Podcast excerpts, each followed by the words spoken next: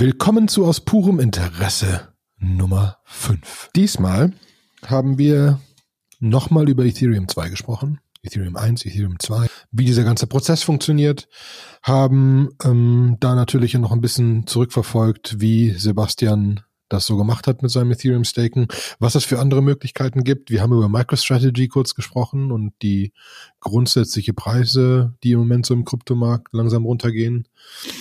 Wir haben über Leveraged Assets gesprochen, dass langsam Protokolle für Leveraged Assets kommen und auch über Ethereum Push Notification Service und allgemein festgestellt, dass wir wahrscheinlich mal über so Tools wie EPNS und äh, EPFS und The Graph etc. sprechen müssen und das einfach noch kommen muss. Dementsprechend 50 Minuten von spannenden Themen. Ich wünsche viel Spaß.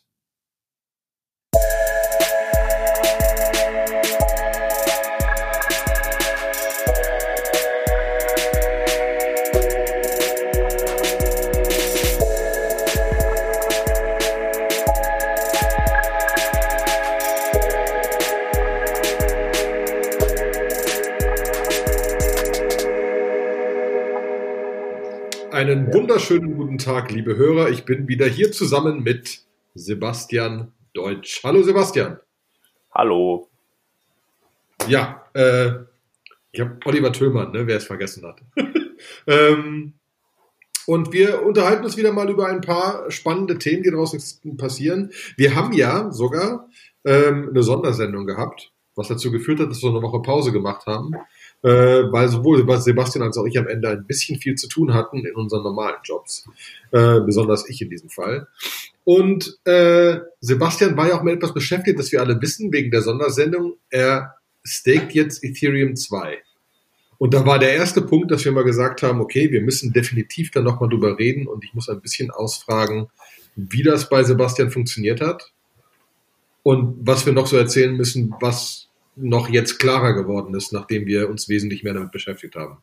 Aber erzähl mal, du, du bist jetzt einer von den ersten Stakern gewesen. Launch Day Staker. Launch Day Staker, ne? Das ist, äh, das ist ganz witzig. Also ähm, ich mache das nicht privat, sondern wir haben das mit Nine Elements gemacht, mit der Firma. Einmal warum? Weil steuerlich noch nicht ganz geklärt ist, was mit den Coins passiert, wenn man sie staked. Es kann sein, dass sich die Haltefrist dann um zehn Jahre verlängert. Das aber bei der Firma relativ egal ist, weil da muss man eh, egal wie lange man sie hält, muss man eh Steuern zahlen. Und wie gesagt, Steuern zahlen ist auch nichts Schlimmes, aber dann muss ich nicht so viel hin und her rechnen und überlegen, das hatte ich jetzt gestaked, was nicht. Bin mal sowieso gespannt, äh, was das Finanzamt an der Stelle dazu sagen wird, äh, zu der Aufstellung. Und ähm, wir hatten, wir hatten ja schon damals mitgemacht bei Nine Elements, als Ethereum rausgekommen ist, haben wir eine Mining Farm äh, aufgestellt. Und ähm, da hatten uns damals auch schon alle für bekloppt erklärt und ähm, haben dann aber von den Gewinnen aus dem Mining haben wir eine Dachterrasse gebaut für unsere Mitarbeiter, die äh, sehr rege genutzt wird. Da gibt's auch einen Blogpost zu, den kann ich mal verlinken. Und jetzt äh, war so, okay, Ethereum 2, Genesis kommt, sollen wir wieder dabei sein? Machen wir auch einen Staker? Und äh, ich hatte mich da da reingefuchst, ähm, halt die eine Linux-Kiste aufzusetzen, die Software zu installieren. Das einmal beim Testnet hatte ich das schon so durchgeübt, wie das, wie das äh, lief. Beim Madala Testnet ist das äh, schief gegangen, da hat der Genesis nicht geklappt. Beim Pyrmont Testnet ist dann aber alles glatt gegangen, also da waren dann so die letzten Bugs draußen. Es gibt ähm, mehrere Ethereum Clients, äh, die sind halt zeitgleich an den Start gegangen. Da ist einmal, die größten sind glaube ich Prism, dann gibt's noch äh, Lighthouse. Prism ist in Go programmiert, Lighthouse in Rust. Äh, dann gibt's noch Nimbus und gibt noch ein paar weitere. Äh, Nimbus ist, glaube ich, in der Programmiersprache NIM entwickelt. Und die haben alle so ihre Vor- und Nachteile. Ähm, ich glaube, Prism und Lighthouse sind so die Platzhirsche, das sind so die größten. Und ähm, wir, äh, wir haben dann, wir haben uns für Lighthouse entschieden, weil wir auch selber große Rust-Fans sind und haben dann halt so ein, so ein Node aufgesetzt. Und das ist ein, sagen wir mal, ziemlich spannender Prozess gewesen, weil äh, man muss dazu auf dieser Linux-Kiste erstmal Ethereum 1 Client installieren, der sich synchronisieren muss und voll synchronisiert sein muss, damit man den Ethereum 2 äh, Client, also starten kann. Der besteht auch aus zwei Komponenten. Der besteht einmal Von wie viel Gigabyte stehen, also wir sind erstmal Ethereum 1. Von wie viel Gigabyte sprechen wir? Was, wie, wie lange braucht das zum Synchronisieren? Und wo steht die Kiste jetzt? Äh, ein, was für ein Rechner ist das? Muss das noch so ein krasser Rechner sein mit einer Nvidia-Grafikkarte und keine Ahnung was, um was zu tun? Nee, das, genau, das, das muss es nämlich genau nicht mehr sein. Das ist halt so, ähm, man hat ja so ein bisschen, also wer sich noch an die Anfänge von Bitcoin erinnern kann, der weiß, damals hat, konnte man Bitcoin auf einem normalen Feldwald-Wiesen-PC, auch vielleicht, was man jetzt nicht unbedingt die stärkste Kiste, also es war schon sinnvoll, wenn man eine gute Kiste hatte, aber äh, die Leute, die ich kannte, die haben dann manchmal auf Hardware äh, Bitcoin gemeint, die äh, einfach rumstand, die übrig war und haben gesagt, so ja, den lasse ich Tag und Nacht laufen, der meint Bitcoins und das ging damals noch.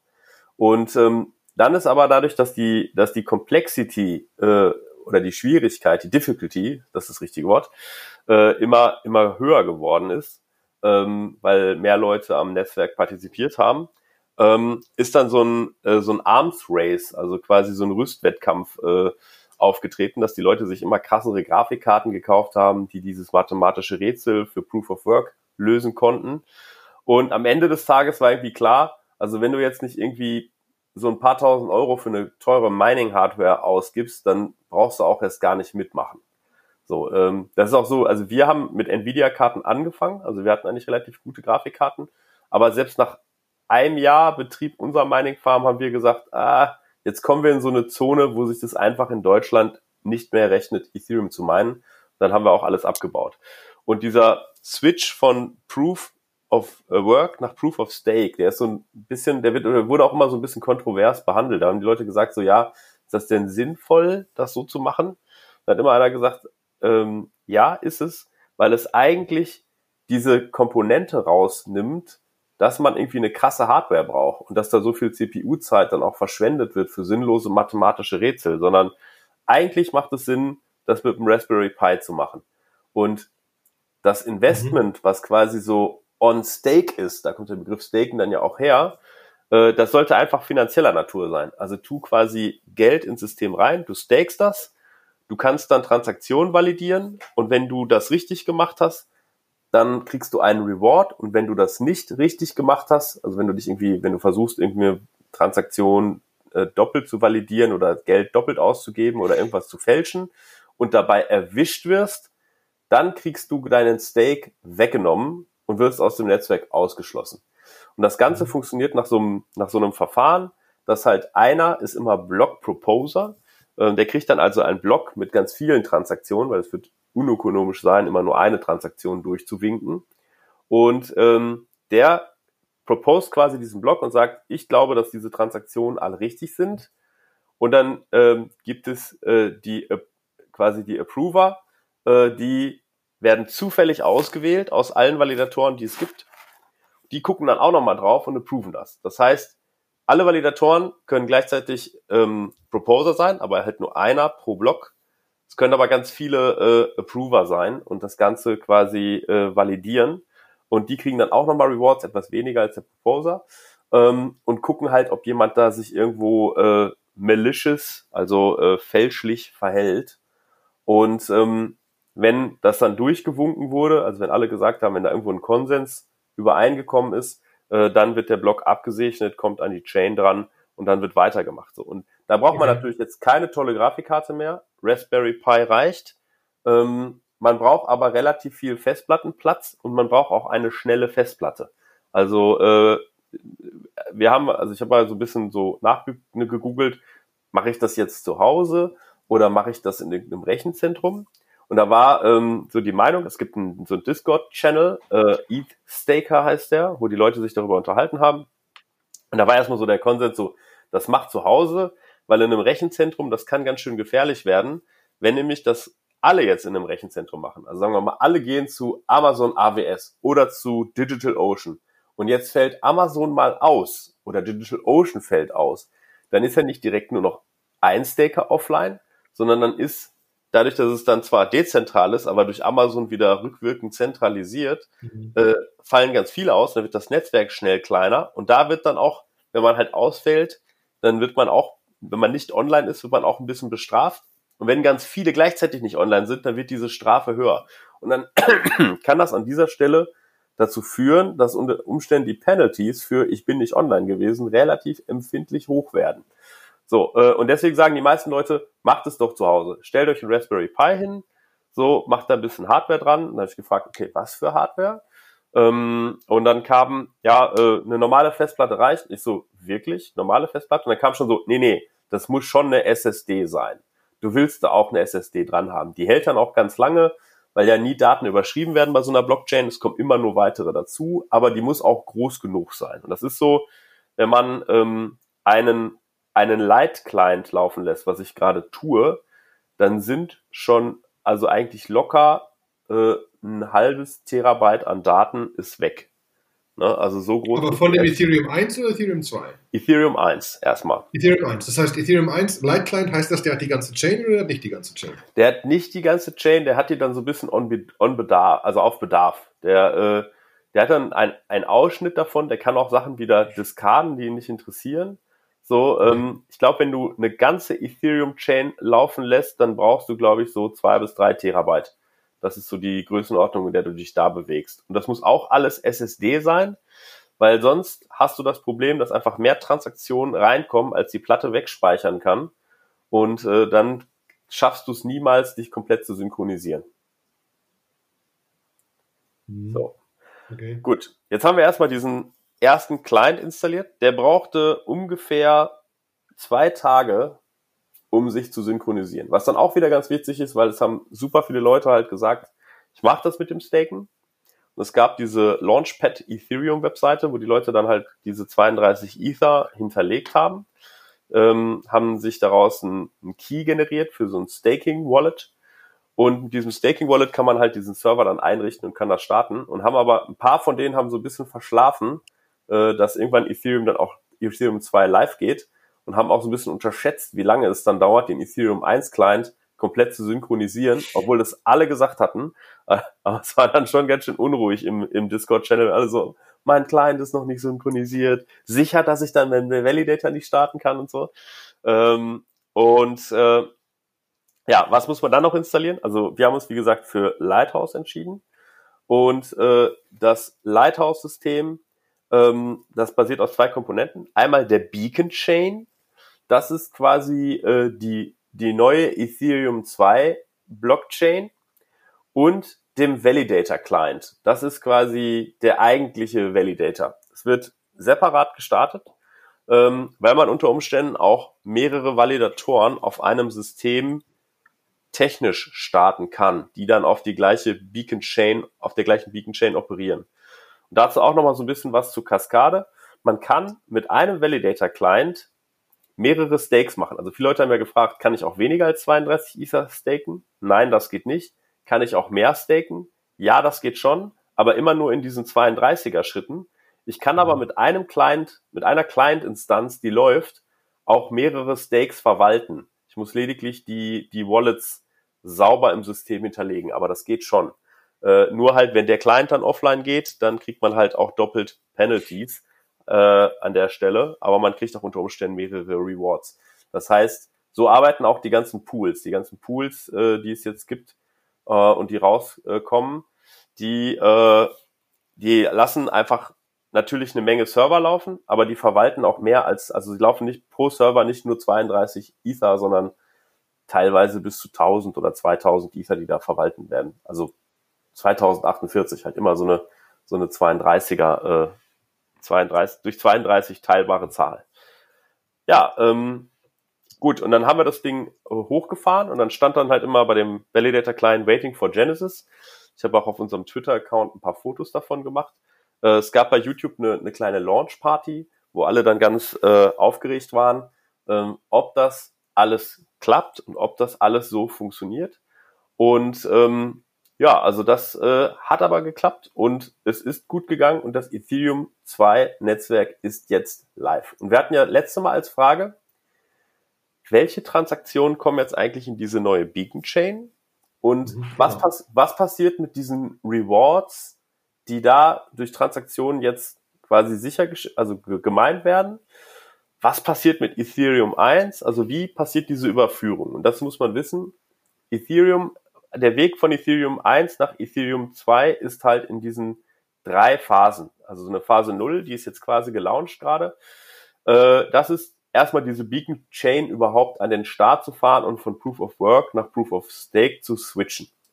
Und die nächste Phase, äh, die ist jetzt ähm, besteht darin, auf dieser neuen Chain sogenannte Shards an den Start zu fahren. Das haben wir letztes Mal ja schon so ein bisschen erklärt. Das ist so, ähm, das ist wie kleine einzelne Blockchains, die so ein bisschen verteilt sind. Und die Idee ist, dass Ethereum 1 ein Shard von Ethereum 2 wird. So, und mh, mm, momentan ist es ja noch so, dass also dass es zwei eigentlich völlig verschiedene Chains sind und ähm, es ist auch eigentlich eine neue Währung. Also das heißt, wenn ich jetzt diesen Smart Contract nehme, um Validator zu werden, kann ich ja dem 32 Ether 1 da depositen und die wandern dann auf die Beacon Chain. Und das sind auch momentan die einzigen Transaktionen, die da gemeint werden. Also wenn da ein neuer Validator dazukommt. Also momentan machen die Validatoren nichts anderes, als festzustellen, hey, es gibt da neue Validatoren. Andere Transactions-Arten gibt's da jetzt gerade noch gar nicht. Deswegen kriegt man die Sachen noch nicht raus, ne? Weil jetzt einfach das Einzige, was ist, ist festgesetzte 32 ETH in einem Validator, die da nicht rauskommen. Genau. Und es gibt keine andere Transaktion. Und dementsprechend liegen diese ETH2, ETH2 jetzt da. Die ETH2, die ETH1 sind weg. Die sind genau. quasi ja, gelöscht. Ja, die, die, die, stecken nicht gelöscht, nicht, die stecken in diesem Smart Contract drin. Ne? Die stecken in dem Smart Contract äh, zu ähm, von dem von diesem Deposit Smart Contract. Und was mit denen dann passiert? Also man, man sagt dann immer, irgendwann werden die Schlüssel davon weggeschmissen und damit sind sie geburnt, aber die werden jetzt ja nicht vernichtet oder sonst irgendwas. Aber sie kommen da nicht mehr raus. Das ist halt, glaube ich, das Wichtige. Ähm, mhm. Dass man nicht, dass man die, dass es keinen Rückweg gibt. So. Und man spricht von diesem Ether 2 da spricht man von B-Ether für Beacon Chain Ether oder Beth. Ja, das sind jetzt, das ist jetzt dieses Ether 2. So, und ist jetzt Ether 2 genauso viel wert oder weniger wert oder mehr wert? Das weiß keiner. Also da ist so ein bisschen der Prozess so, naja, der Markt wird sich da schon für einen Preis entscheiden. Ich meine, es gibt immerhin die Möglichkeit, Ether 1 in Ether 2 über den Deposit Contract zu konvertieren. Das heißt, ähm, es kann auf jeden Fall jetzt nicht weniger wert sein, ja, weil sonst wird keinen Sinn machen, dass man es irgendwie krass abwertet, sonst würde man, würde man diesen Prozess ja einfach nicht machen. Ähm, es, man geht sogar davon aus, dass es tendenziell mehr wert sein wird, weil, und jetzt muss man ein bisschen über die äh, monetäre Politik von Ethereum Bescheid wissen. Momentan, also Ethereum ist ja nicht gecapped, also im Gegensatz zu Bitcoin gibt es kein Obergrenzenlimit von Ethern, die je da sein können, sondern wenn jemand mit Proof of Work einen Block äh, validiert, dann kriegt der Ether. So. Äh, die haben die Parameter so eingestellt, dass wir so über eine Inflation reden von 1, 2 Prozent. Und der Vitalik Buterin hat auch mal gesagt, eine Inflation von 1, 2 Prozent ist ganz gut, weil damit stellt man sicher, dass auf dem Netzwerk ähm, dass nicht das Geld irgendwo auf irgendeinem Wallet liegt und dann wird damit niemals irgendwas gemacht, weil es seinen Wert behält. Derjenige gibt es nicht ab, sondern es bleibt immer im Kreislauf. Es macht Sinn, die Ether zirkulieren zu lassen, weil wenn man sie liegen lässt, werden sie kontinuierlich weniger. Ähm, diese ein, zwei Prozent haben auch viele Leute mal so gesagt und deswegen ist Ethereum kein guter Store of Value ähm, und haben sich darüber sehr beschwert. Bei Ethereum 2 ist es jetzt so, es ist immer noch so, aber die Inflation, die es geben kann, ist deutlich geringer. Also die Rewards, die die Staker irgendwo, also die Rewards sind immer noch eigentlich auch ziemlich hoch und groß, also weil es einfach noch nicht so viele Validatoren gibt. Aber ähm, die neu geschaffenen Ether, das ist, äh, ist ein geringerer Anteil. Äh, zumindest jetzt noch. Kann sein, dass sich das irgendwann mal ändert. Und äh, dadurch, dass halt Ethereum 2 momentan eine geringere äh, Neuausschüttung von, Ether, von B-Ethers hat, also Beacon Ethers hat, geht man davon aus, dass es irgendwann mal sogar mehr, sei, äh, mehr wert sein wird.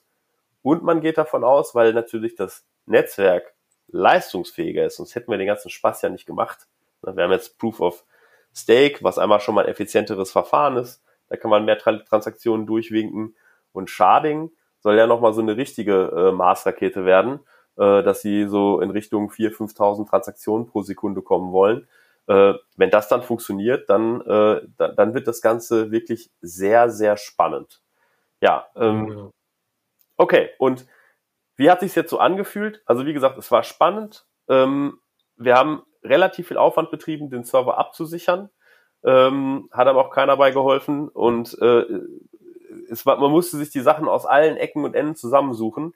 Es hat bis zwei Stunden vor Launch hat es noch Updates vom Client gegeben. Das heißt, neu kompilieren und den Client ersetzen.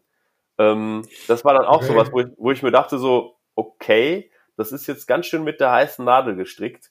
Äh, und wo auch so ein Mitarbeiter gesagt hat, so, äh, mein 32 Ether, das ist schon auch eine ganze Menge Kohle. Äh, sicher, dass das sinnvoll ist, dass wir das machen. Und äh, ich habe das mal so ein bisschen weggelächelt mit den Worten. Also das letzte Mal, als wir das gemacht haben, haben wir für, die, für alle Mitarbeiter eine Dachterrasse gebaut. Er meinte, sehr gutes Argument, gut, dass wir dabei sind. Äh, ist, ist aber reine Spekulation. Also es kann auch sein, dass irgendwas technisch Schlimmes passiert äh, und äh, das Ganze irgendwann völlig wertlos ist. Oder äh, Regierungen Kryptowährungen verbieten und das Ganze völlig wertlos ist. Glaube glaub ich alles nicht dran. Also ich glaube, die Community ist schon gut und auch da, ne, wenn ich jetzt so äh, mal reingucke, was so passiert ist, jetzt, es ist eigentlich bei keinem der Clients irgendwo eine krasse Sicherheitslücke aufgetreten.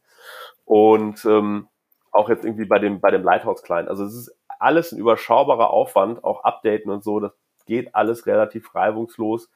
Ähm, da bin ich, bin ich eigentlich ganz positiv überrascht. Ähm, es ist jetzt auch zum Beispiel nach dem Launch nicht nochmal ein Update rausgekommen. Ist ja vielleicht dann auch immer schon so ein kleines Qualitätssiegel. Äh, und die laufen jetzt und validieren fröhlich die Transaktionen, die lediglich dazu da sind, dass neue Validator dazukommt. Vor allem das Validator-Netzwerk ist ordentlich, ne? Also wir sind jetzt schon bei 1,4 Millionen ETH fast, die da drin liegen, nicht die 580.000, mit denen es angefangen hat. Die man initial brauchte, ne? Das ist so, ja. äh, ich guck mal einmal selber gerade nach. Äh, 1,391, weil ich es gerade aufgemacht habe, weil ich mich gefragt habe, immer noch. Ich frage mich auch immer noch, ob ich das auch noch tun will. Und ähm, ja gut, also man hat ja noch andere Möglichkeiten. Du hast ja selber, du hast ja immer gesagt, so du hast eigentlich keinen Bock, äh, einen Server laufen zu lassen, weil das dann, genau. dann plötzlich Linux und dann musst du dir musst du auch ich wieder. Könnte jetzt irgendwie, keine Mac Mini, mal gucken, wie macht er das denn mit, was weiß ich was. Also ich hätte jetzt irgendwelche Rechner, die ich laufen lassen könnte, aber dann muss ich mich um den Rechner kümmern und dann, ne, und wie du gesagt hast, ne, wie ist das Ding sicher und so weiter und so fort. Also das sind ein paar Punkte und ich hatte ein bisschen rumgeguckt weil es haben ja einige announced. Also ein Coinbase hat announced, sie machen's. Ähm, wobei in Coinbase es ist, dass du auch die, die, du kannst schon verschiedene Sachen staken. Zum Beispiel, keine Ahnung, Tesos konntest du schon lange staken, aber halt nicht in Deutschland. Äh, mhm. Die machen, die erlauben kein Staking in Deutschland. Ähm, du kannst es auf Kraken machen. Auf Kraken stake ich jetzt eh gerade Polkadot äh, und äh, Cosmos, glaube ich, oder Cardano. Ähm, das funktioniert da ganz gut. Also einfach. Ne? Mhm. Ähm, und das andere, was ich jetzt noch gefunden habe, weil sie es announced haben, äh, Bitcoin Swiss. Bitcoin Swiss muss man vielleicht kurz, kurz ausholen. Bitcoin Swiss ist ein, ähm, ist ein Schweizer Unternehmen, mehr für Leute mit, äh, mit, mit mehr Kryptowährungen, ähm, die auch gerade in einer vollen Banklizenz dran sind, äh, mit ein potenziell paar anderen spannenden Sachen, wie zum Beispiel, dass du dir deine Kryptowährung beleihen kannst. Du kannst dir quasi einen Kredit auszahlen lassen auf Basis von einem gewissen Prozentsatz deiner Kryptowährung. Wenn du jetzt sagst, ich will die Kryptowährung zwar nicht wechseln, aber ich bräuchte mal kurzfristig Geld, äh, kannst du wieder zurückzahlen. nur um die Größe klar zu machen. Das kannst du zwischen 100.000 Euro und 50 Millionen Euro machen. Also die leihen dir mhm. 50 Millionen Euro auf Basis eines Teils deiner Kryptowährung. Ähm, die machen auch Staking jetzt. Äh, die sind da ein bisschen transparenter. Da ist, da, weil, weil das Lustige ist, Kraken sagt als solches, sie haben keine Fees, aber jetzt ist bei einem, bei einem, wenn man, wenn man, wenn man sich Bitcoin Swiss anguckt, hast du bei Bitcoin Swiss ähm, 0,15 Prozent, wenn du jetzt, du hast 12 Prozent oder sowas oder, oder sonst was, oder, ne, du hast, genau, nee, genau, 15 Prozent. 15 Prozent der, der Staking-Prozente behält sich Bitcoin Swiss ein. Ähm, das heißt, wenn es 10% sind, behalten die 1,5. Ne? Ähm, wenn du da reinguckst, ist der Staking-Betrag, den man kriegt, vor den 15%, meistens so 20, 25% über dem, was Kraken auszahlt.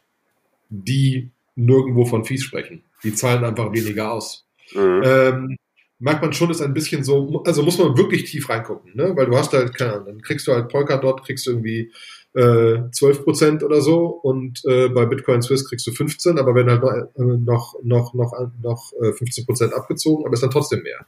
Mhm. Ähm, und du kannst bei denen auch Ethereum staken und die haben zum Beispiel ähm, zum Launch 33 Millionen US-Dollar an ETH in den Stake gepackt. Ne? Zum mhm. Launch, wo die wo die, wo die 500 irgendwas 1000 drin waren. Ne? 500.000, was war das? Wir waren bei, keine Ahnung, 600, 700. Also die hatten da irgendwas um die 10% drin. Ähm, was schon ordentlicher Batzen ist. Deswegen, nach dem, was du jetzt gesagt hast, müsste man auch nochmal genauer gucken und nachfragen, wie machten dir das? Wie viele Rechner sind das denn? Sind die alle in einem Rechenzentrum?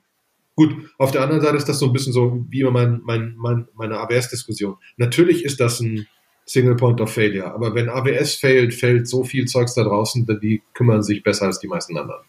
Ne? Ähm, da ging ja nicht nur Ether, so Ethernodes runter, da geht eine ganze Menge anderes runter, da kümmern die sich schon drum.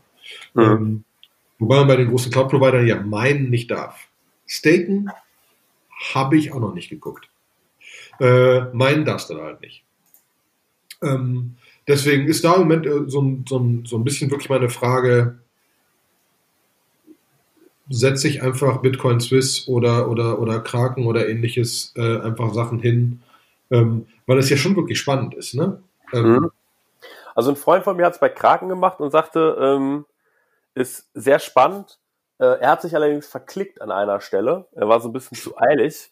Und zwar hat er ähm, seine, seine, also du kannst das Staking ja nicht rückgängig machen, weil was in Ether mhm. 1 weggelegt ist, ähm, das äh, bekommst du dann nicht äh, zurück.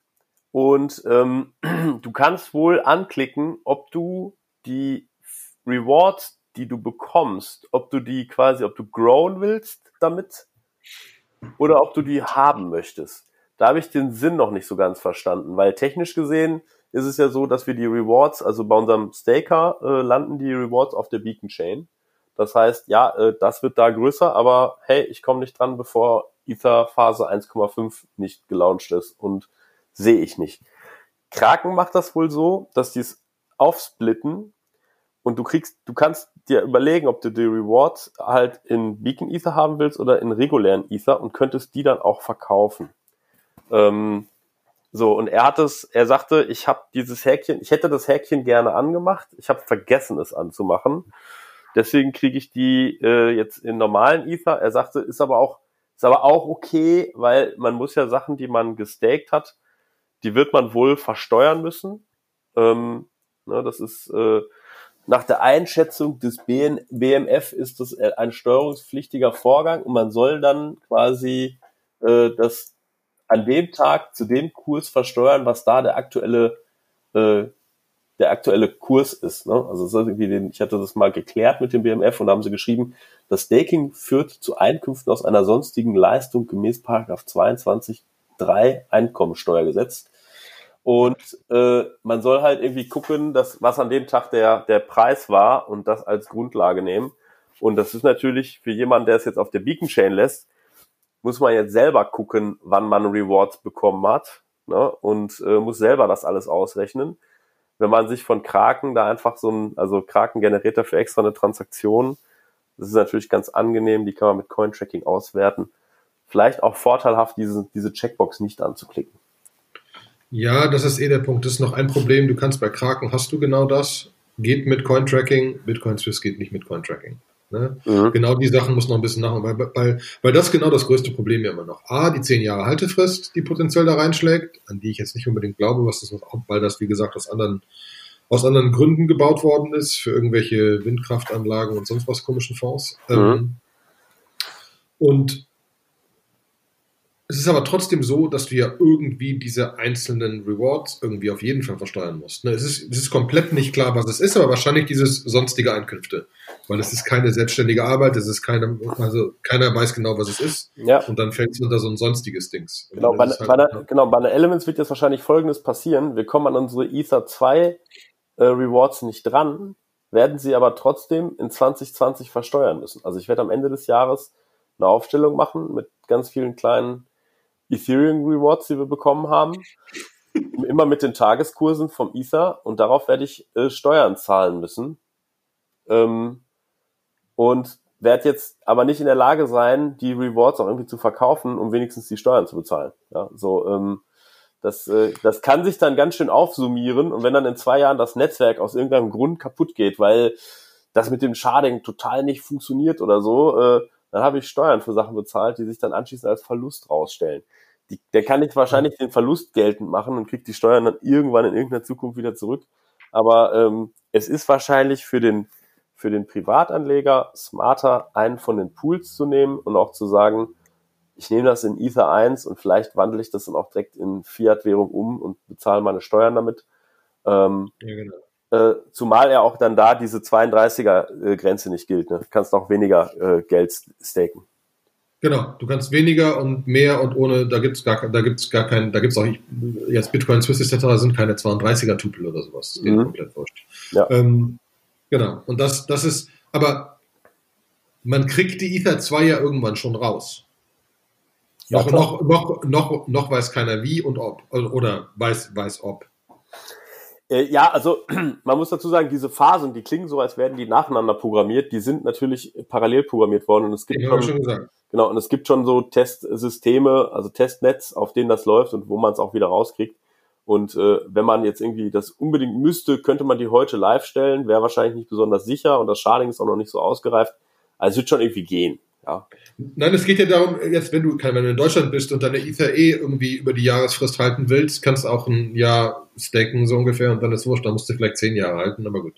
Ähm, dementsprechend, äh, man, es ist, also weil es, weil, weil es immer so klingt, als wüsste keiner, ob man die jemals wiederkriegt. So. Nein, also, okay, nein, das stimmt nicht. Also ihr, also die rechnen damit, dass in 2021, dass die Phase 1 gelauncht wird und äh, dann kriegt man die auch wieder zurück.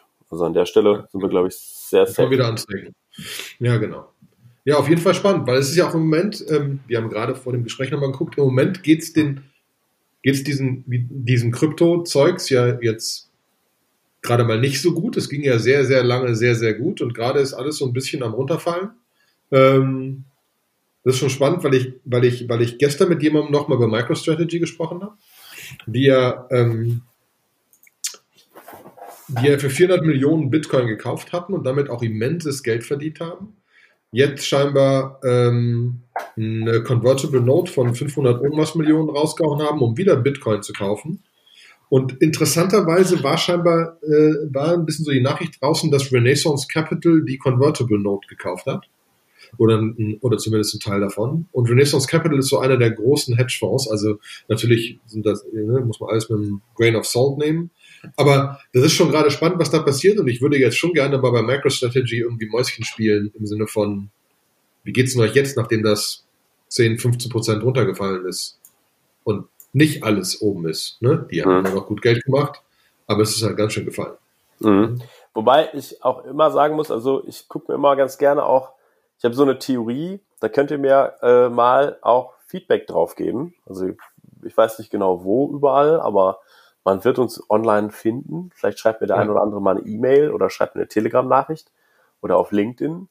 Ähm, ich habe so die Vermutung, dadurch, dass sehr viele institutionelle Investoren bei den Kryptowährungen eingestiegen sind. Und die haben ja in diesem Jahr, sagen wir mal, das war tendenziell eher ein Scheißjahr für Investoren, weil äh, es kam Corona und da war irgendwie klar, okay, jetzt passieren schlimme Dinge. Dann haben sie sich wahrscheinlich sind viel äh, aus Aktien, aus allen möglichen Assetklassen rausgegangen in Cash. Ähm, und dann ist ja der, der, die Börse hat ja Corona komplett inzwischen verdaut. Das ist ja schon alles wieder auf Allzeithochs. Ähm, dieser Anstieg ist aber nicht von institutionellen Investoren geprägt, sondern eher von so kleineren Robin Hood Investoren, die relativ viel Geld auf der Seite liegen hatten und die gesagt haben, und wenn es mal richtig crasht, dann steigen wir ein. Da haben sie eher geguckt. Und das hat die Instis, wie ich sie nenne, schon auch in risikoreichere Assetklassen wie Bitcoin und Ethereum gedrückt, wo sie dann reingegangen sind, wo es dann auch einen massiven Run gegeben hat. Also das ist ja wirklich, äh, das kannte ja eigentlich irgendwie seit dem Sommer nur eine Richtung, schwer steil nach oben. Und ich vermute ganz stark, dass sie jetzt zum Jahreswechsel wieder rausgehen, um einfach Gewinne mitzunehmen, damit die Bilanz des Financial Years einigermaßen okay ist. Und wenn ich auch so mal gucke, das war in den letzten Jahren eigentlich auch immer so. Es ging immer bis Dezember relativ hoch und dann wurde so kurz vor Dezember ähm, fing, fing dann die Rolle der Abverkäufe an und dann, das hat dann immer so ein, zwei Monate angehalten, war so traurige Zeit, äh, so nach dem Motto, die letzten beißen die Hunde. Ähm, und ja, also ich glaube eigentlich auch, dass es jetzt erstmal noch ein Stück weiter seitwärts oder runter geht. Ähm, und dass da jetzt auch erstmal so ein bisschen die Luft raus ist. Ethereum 2 ist jetzt am Start und so. Krasse neue Dinge passieren da jetzt bei Ethereum als äh, Chain nicht, im Ökosystem natürlich schon. Mhm. Ja, eben. Da, da, da bin ich aber deiner Meinung. Das ist, äh, da, da müssen wir einfach mal abwarten, was jetzt passiert. In unserem Fall ähm, geht um langfristig das, also kurzfristig kann ich das eh nicht kontrollieren. Mhm. Ja. Langfristig äh, glaube ich, glaube ich an beide, deswegen ähm, ja. ist ja auch irgendwie das Spannende. Ne? Ähm, ja, finde ich gut. gut. Ich würde noch mal gerne zwei äh, Services vorstellen, die, die neu, ja, die ich, äh, die ich cool finde. Und zwar ist das einmal epns.io. ja, genau, das kannst du mir bitte mal erklären. Ja, das ist der Ethereum Push, Push Notification Service. Und das ist ein Protokoll für quasi Blockchain-based Push Notifications. Jetzt denkt man sich so, oh, ich kriege jetzt schon so viele Push Notifications, ich habe keinen Bock mehr und jetzt soll ich auch noch von der Ethereum Blockchain auch noch welche bekommen. Aber ich halte das für so ein Missing Piece. Ne? Wenn man sich solche, solche Websites wie Uniswap anguckt, die ja komplett dezentral sind, ähm, dann, dann fehlt das einfach, dass ich von Uniswap irgendwie eine Nachricht kriege, wenn zum Beispiel der Kurs von irgendeinem Asset unter einen bestimmten Wert fällt, damit ich mir überlegen kann, ob ich das verkaufe. Es fehlen ergänzlich solche asynchronen Fähigkeiten, dass ich irgendwie eine Limit Order einstelle oder eine Stop Loss Order einstelle. Ähm, mit Keeper, das hatten wir in einem der vorherigen Podcasts schon mal vorgestellt, ist das besser geworden. Also da, da gibt es jetzt die Möglichkeit, Dinge asynchron zu tun, aber ich kann noch keine Nachrichten verschicken. Und mit dem äh, EPNS kann ich jetzt quasi, könnte ich einen Keeper-Bot schreiben, der mir Nachrichten schickt und könnte dann sagen, Achtung, hier, Uni ist unter folgenden Kurs gefallen. Ich werde jetzt liquidieren. Oder wenn du einen Vault bei MakerDAO, das ist so ein dezentrales äh, Kreditsystem, wo ich mir äh, quasi dezentral ein Darlehen äh, holen kann, indem ich überkollateralisiert Kryptowährungen einzahle. Und da ist es ja so, wenn, der, wenn die Kryptowährung im Preis fällt sehr stark, dann liquidieren die irgendwann, dann verkaufen die irgendwann ähm, deine Kryptowährungen, äh, um sich zu rekapitalisieren. Und da wäre es natürlich auch interessant, dass ich das nicht selber am Monitor hängen muss und den Kurs beobachten muss und sehe, oh oh, mein Vault ist bald an so einer Grenze, wo er automatisch liquidiert wird. Ich müsste jetzt mal vielleicht ein bisschen mir davon wieder zurückholen, indem ich da Geld einzahle und das wieder die Kollateralisierungsgrenze stärke, sondern das ist einfach, dass ich eine Push-Notification kriege. Achtung, dass, wenn das jetzt weiter so runtergeht, dann ist es in fünf Stunden wird's liquidiert. Tu jetzt was, mach was oder halt auch nicht.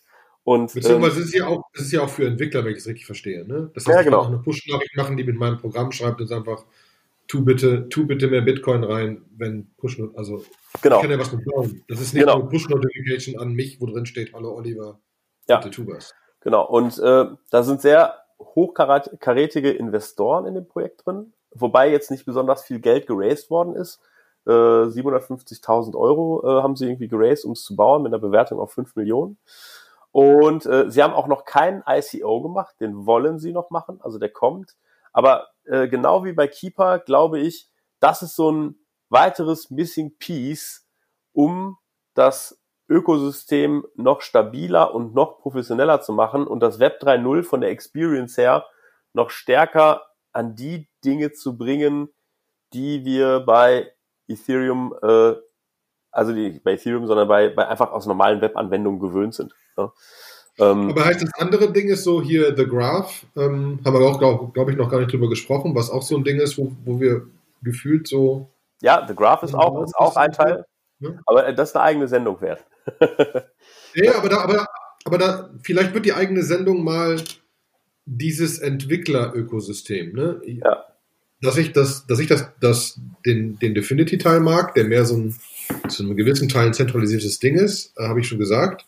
Ähm, aber man müsste mal so zusammenclustern ein bisschen, was sind die großen, ne? Okay, ein IPFS oder ein Filecoin und irgendwie ein, ein, ein EPNS und ein The Graph und so. Also was, ich will jetzt eine Applikation bauen. Was brauche ich denn alles? Ne? Mhm. Und da brauche ich mhm. Storage und so ein bisschen Messaging dazwischen und äh, ne? also, also wenn wir Applikationen bauen, bauen wir ja immer noch Applikationen, die müssen gewisse Sachen können. Ne? Die mhm. müssen irgendwo Sachen speichern und irgendwo Daten austauschen und so. Deswegen, ich glaube, das könnten wir uns mal vornehmen, da genauer zu beleuchten, was die einzelnen Dinger sind. Genau. Aber heißt, EPNS müssen wir jetzt ein bisschen auf dem Schirm haben und genauer gucken, ne? Genau, das muss man einfach auf dem Schirm haben, ein bisschen genauer gucken. Also ich gehe sehr stark davon aus, dass so äh, Yearn Finance wird bestimmt einer der ersten sein, der es braucht, weil da hast du ganz viel diese Use Cases, ne, dass irgendwie ähm, du hast äh, irgendwelche Assets in irgendeinem Vault drin, der wird unter Umständen liquidiert, dann willst du das vorher wissen. Äh, du willst vielleicht wissen, wenn Yearn deine äh, Investmentstrategie für irgendein Asset ändert, also das heißt, es irgendwo abzieht und irgendwo anders reinsteckt oder so, das da will man einfach äh, vielleicht ein bisschen mehr Informationen haben und genau dafür ist sowas halt super spannend. Ähm, mhm. jetzt äh, generell ist ja Yearn Finance auf so einer auf so einer Kollaborationsspree, anders kann ich das nicht sagen. Das ist ja als eigenes Projekt an den Start gegangen und inzwischen hat es ja so äh, erst Keeper rausgebracht und hat dann irgendwie so ein Projekt nach dem anderen sich nicht einverleibt, sondern Kollaboration halt mit denen gemacht. Ne? Sie haben gesagt, mhm. irgendwie als Automated Market Maker oder dezentralen Exchange heften wir Sushi dran, äh, als quasi als Absicherung machen wir äh, Cover und ähm, um den Impermanent Loss irgendwie ähm, zu hedgen, benutzen wir Hedgic. So, ähm, also da, keine Woche vergeht, als dass es da nicht irgendwelche krassen neuen News gibt.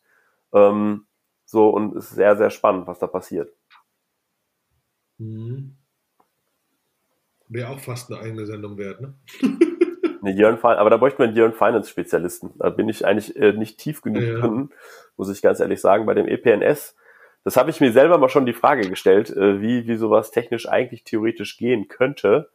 Und ähm, bin auch mal da gespannt. Also ich habe es mir irgendwie so ganz grob angeguckt mit dem Browser, das verstehe ich, wie sie es machen. Also, dass man sich im Browser hat man ja die Möglichkeit, dass man sich Push-Notifications zuschicken lassen kann. Äh, bei Mobile-Apps weiß ich noch nicht so genau, wie jetzt so die Developer-Experience ist. Also, ob es eigentlich im Prinzip dann, ob dass sie eine Kooperation mit Metamask brauchen, damit es da vernünftig ankommt. Ich gehe davon aus, dass ja. Oder ich muss mir eine separate App installieren, die nichts anderes macht, als mir Push-Notifications schicken. Ähm, das ist noch Es gibt ja schon so, es gibt eine Android-App und eine Android-App und eine iOS-App und eine DApp kommt bald und Integration, aber du musst dich für die Integration auch bei ihm melden, ne? Ja, ja, genau. Also es gibt nicht so, hier sind die Docs. Mach, mach selber. Guide. Ja, Integration Guide heißt, musst dich, musst die anschreiben. Ja. Alright, dann habe ich noch ein kleineres Projekt, was ich ganz spannend finde. Das heißt synlev.com, Synthetic Leveraged Crypto Assets. Vorwiegend jetzt gerade auf Ethereum und jetzt gerade ganz neu Bitcoin. Ähm, das ist, also was man da machen kann, ist quasi äh, ein, ein Faktor Leverage auf bullische Spekulation oder bearische Spekulation von Ethereum kaufen, also quasi irgendwas leveragen, kann man auf zentralen Exchanges ja schon ganz lange machen. Das Spannende an Synlev ist, es ist komplett dezentral implementiert. Also das läuft auf IPFS und macht das alles äh, wie, wie, wie es soll. Die haben jetzt sind mit Ethereum an den Start gegangen, machen das seit einem Monat, ist ganz spannend und vor zwei Tagen haben sie es jetzt auch für Bitcoin eingeführt. Es ist noch ein bisschen versteckt auf der Webseite. Man muss oben äh, so eine kleine unscheinbare, äh, so einen Pfeil nach unten anklicken und kann dann da Bitcoin auswählen. Und wenn man äh, zum Beispiel auch Liquidity provided für dieses, diese Art von, ähm, äh, von Leverage Token, dann kann man jetzt gerade den Governance Token, den Syn Token auch nochmal bis zum 23. Dezember ähm, als Reward bekommen. Wenn man da jetzt quasi den Liquidität in Form von Ethereum gibt, äh, kriegt man irgendwie so und so viel Syn Tokens bis zum 23. Dezember. Ist ganz spannend äh, wird von den Leuten so ein bisschen als, als Hidden Gem, ne? weil ich glaube halt, dass dieses ganze, also super viele Leute, die ich kenne, machen ja eigentlich genau äh, Leveraged Asset Trading, also sehr glauben daran, dass Ethereum äh, in einem stärkeren Verhältnis wächst oder fällt. Ähm, die Leute, die es so langfristig hodeln, die machen es so über MakerDAO, also die kaufen sich Ether, packen Ether in so ein MakerDAO rein, lassen sich DAI auszahlen und nehmen von den DAI, die sie kriegen, kaufen sie weiter, weiter Ether, um so eine Positivspirale zu machen. Mhm. Manche nutzen einfach die zentralen Exchanges. Da kann man ja irgendwie mit einer, mit einer Margin-Grenze einfach irgendwie mit bestimmten Hebeln kaufen. Und jetzt ist es auch dezentral möglich. Ähm, ob man das jetzt gut findet oder nicht, ich denke mir immer nur so, ja, das ganze Leverage-Zeugs, das macht natürlich die Volatilität auch krasser. Ne? Und Krypto hat schon eh eine unglaublich krasse Volatilität. Aber es hält natürlich den Markt auch schön liquide. Ne? Das ist ja dann auch nochmal so ein spannender Aspekt. Mhm. Ja, das ist schon etwas, ne? Das ist jetzt äh, 1700 ETH Liquidity für, einen Bull, für die Bull-Seite, 1300 für die Bier-Seite. Allein dafür ist es spannend, ne? Genau, da kann man dann mal so ein bisschen. Allein als, allein als Datenpunkt, um zu gucken, like, wie, welche, wie viele Leute sind bullish und bearish und ja. wie ist der Leverage im Moment, äh, was ja. ist der Preis im Moment. Das ist allein, allein der Datenpool. Das ist so ein bisschen Oracle-mäßig. Ja, das ist so ein bisschen, genau, Prediction Market nennt man das äh, Fachwort an der Stelle. Ja. Äh, ist ein ganz guter Prediction Market, wie das Sentiment in der Community gerade ist. Ja. Ja, das ist ja eh, aber das ist eh der Punkt. Ist, äh, was ich, das haben wir ja schon angefangen mit dem Uniswap und sowas. Es kommen immer mehr Sachen raus, die Protokolle sind. Ne? Mhm. Ich finde es ganz spannend, du hast ja gesagt, du kannst dir jetzt, du kannst deine, deine Krypto-Assets beleihen oder so, ne? Mhm. Das ist ja das, was ein Bitcoin Swiss macht. Die machen es halt auf großem Volumen für Leute, die viel Coins haben. Mit einem automatischen Protokoll kannst du automatisch machen. Ja. Und dann geht es auch für kleinere. Ne? Ähm, und wenn du deinen Push-Service hast, weil am Ende passiert das Gleiche, dass das bloß dass ein Mensch dich anruft. Ne? Wenn du dir 20 Millionen leist und dann Bitcoin um 50 Prozent fällt, dann sagen wir wahrscheinlich auch, Jungs, du kannst dir entweder was zurückzahlen oder du musst mehr Bitcoin einzahlen. So einfach ist es. Mhm. Ne? Ähm, genau das Gleiche passiert da auch. Bloß, dass du, dass du halt jemanden hast, der sich darum kümmert, der sich bei dir meldet. Ne, weil das Volumen hoch genug ist. Genau, aber weil die Leute inzwischen ja auch also, krassen Regeln unterliegen. Also ich meine, sagen wir mal irgendwie äh, ich frage mich immer, ob derjenige sich so bewusst ist, dass sein Job äh, sehr aut automatisch ist. so. Meine, die Banken ja. haben ja auch Regeln, ab wann sie sowas wie ein Margin Call machen. Ne? Und, ja, äh, und auch, auch gerade gerade spannend, ne? wenn du wenn du keine wenn du wenn du Ethereum zu Bitcoin Swiss schickst wegen hier so Know Your Customer und Geldwäsche etc. musst du quasi beweisen, dass es dein Account ist.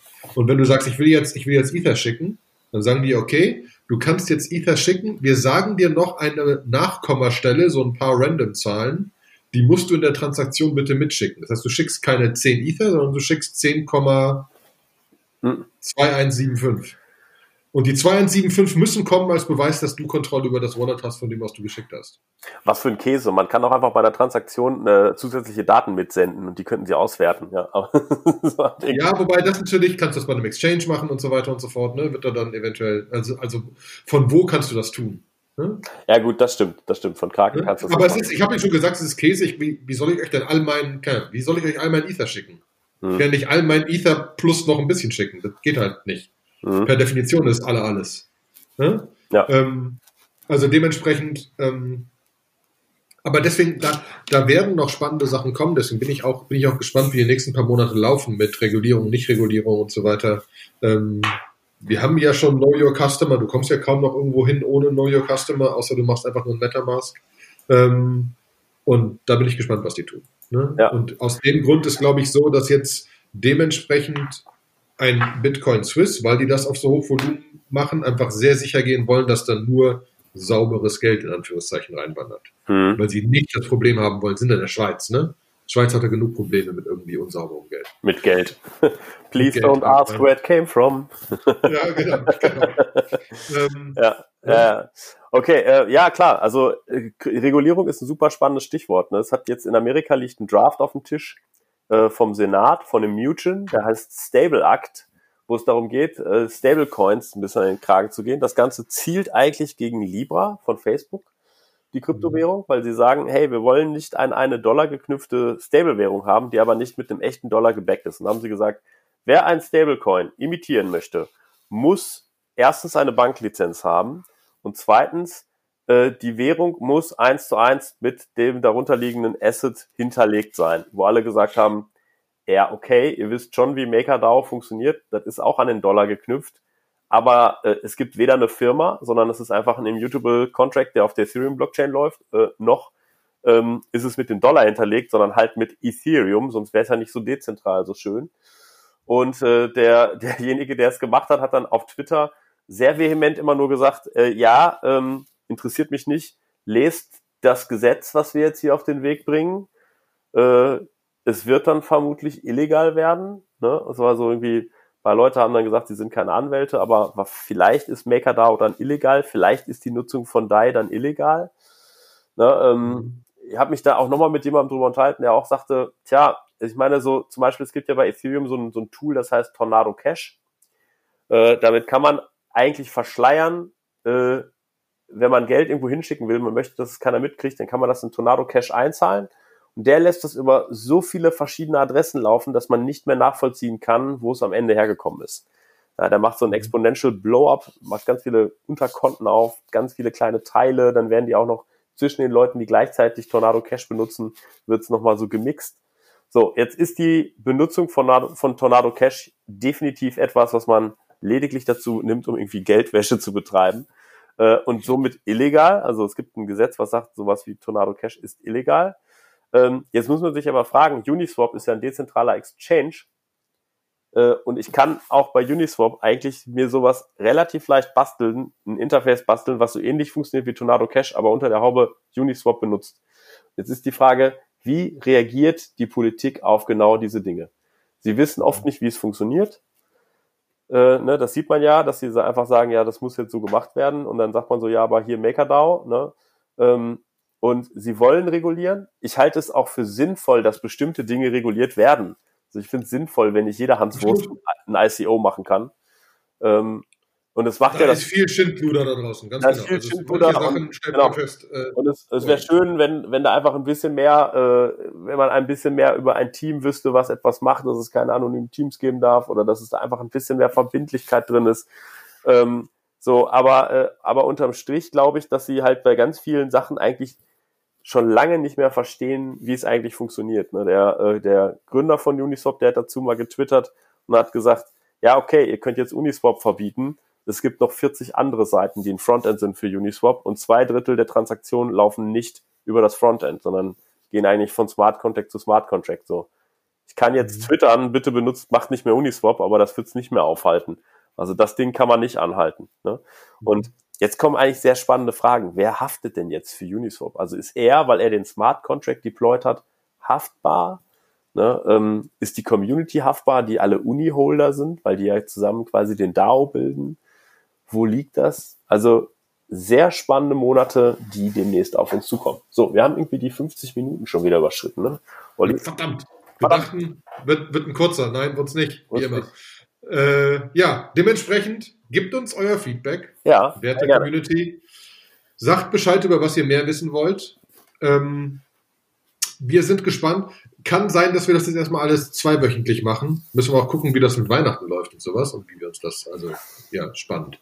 Ähm, aber wir werden auf jeden Fall, glaube ich, dieses Jahr nochmal einmal aufnehmen, würde ich jetzt behaupten. Ja. Ne? War Sil Silvester-Podcast oder so. Silvester-Podcast. Genau. Alles klar. Gut. Sehr gut. Olli, hau rein, ne? Bis dann. Schönes Wochenende. Schönes Wochenende. Ciao. Ciao.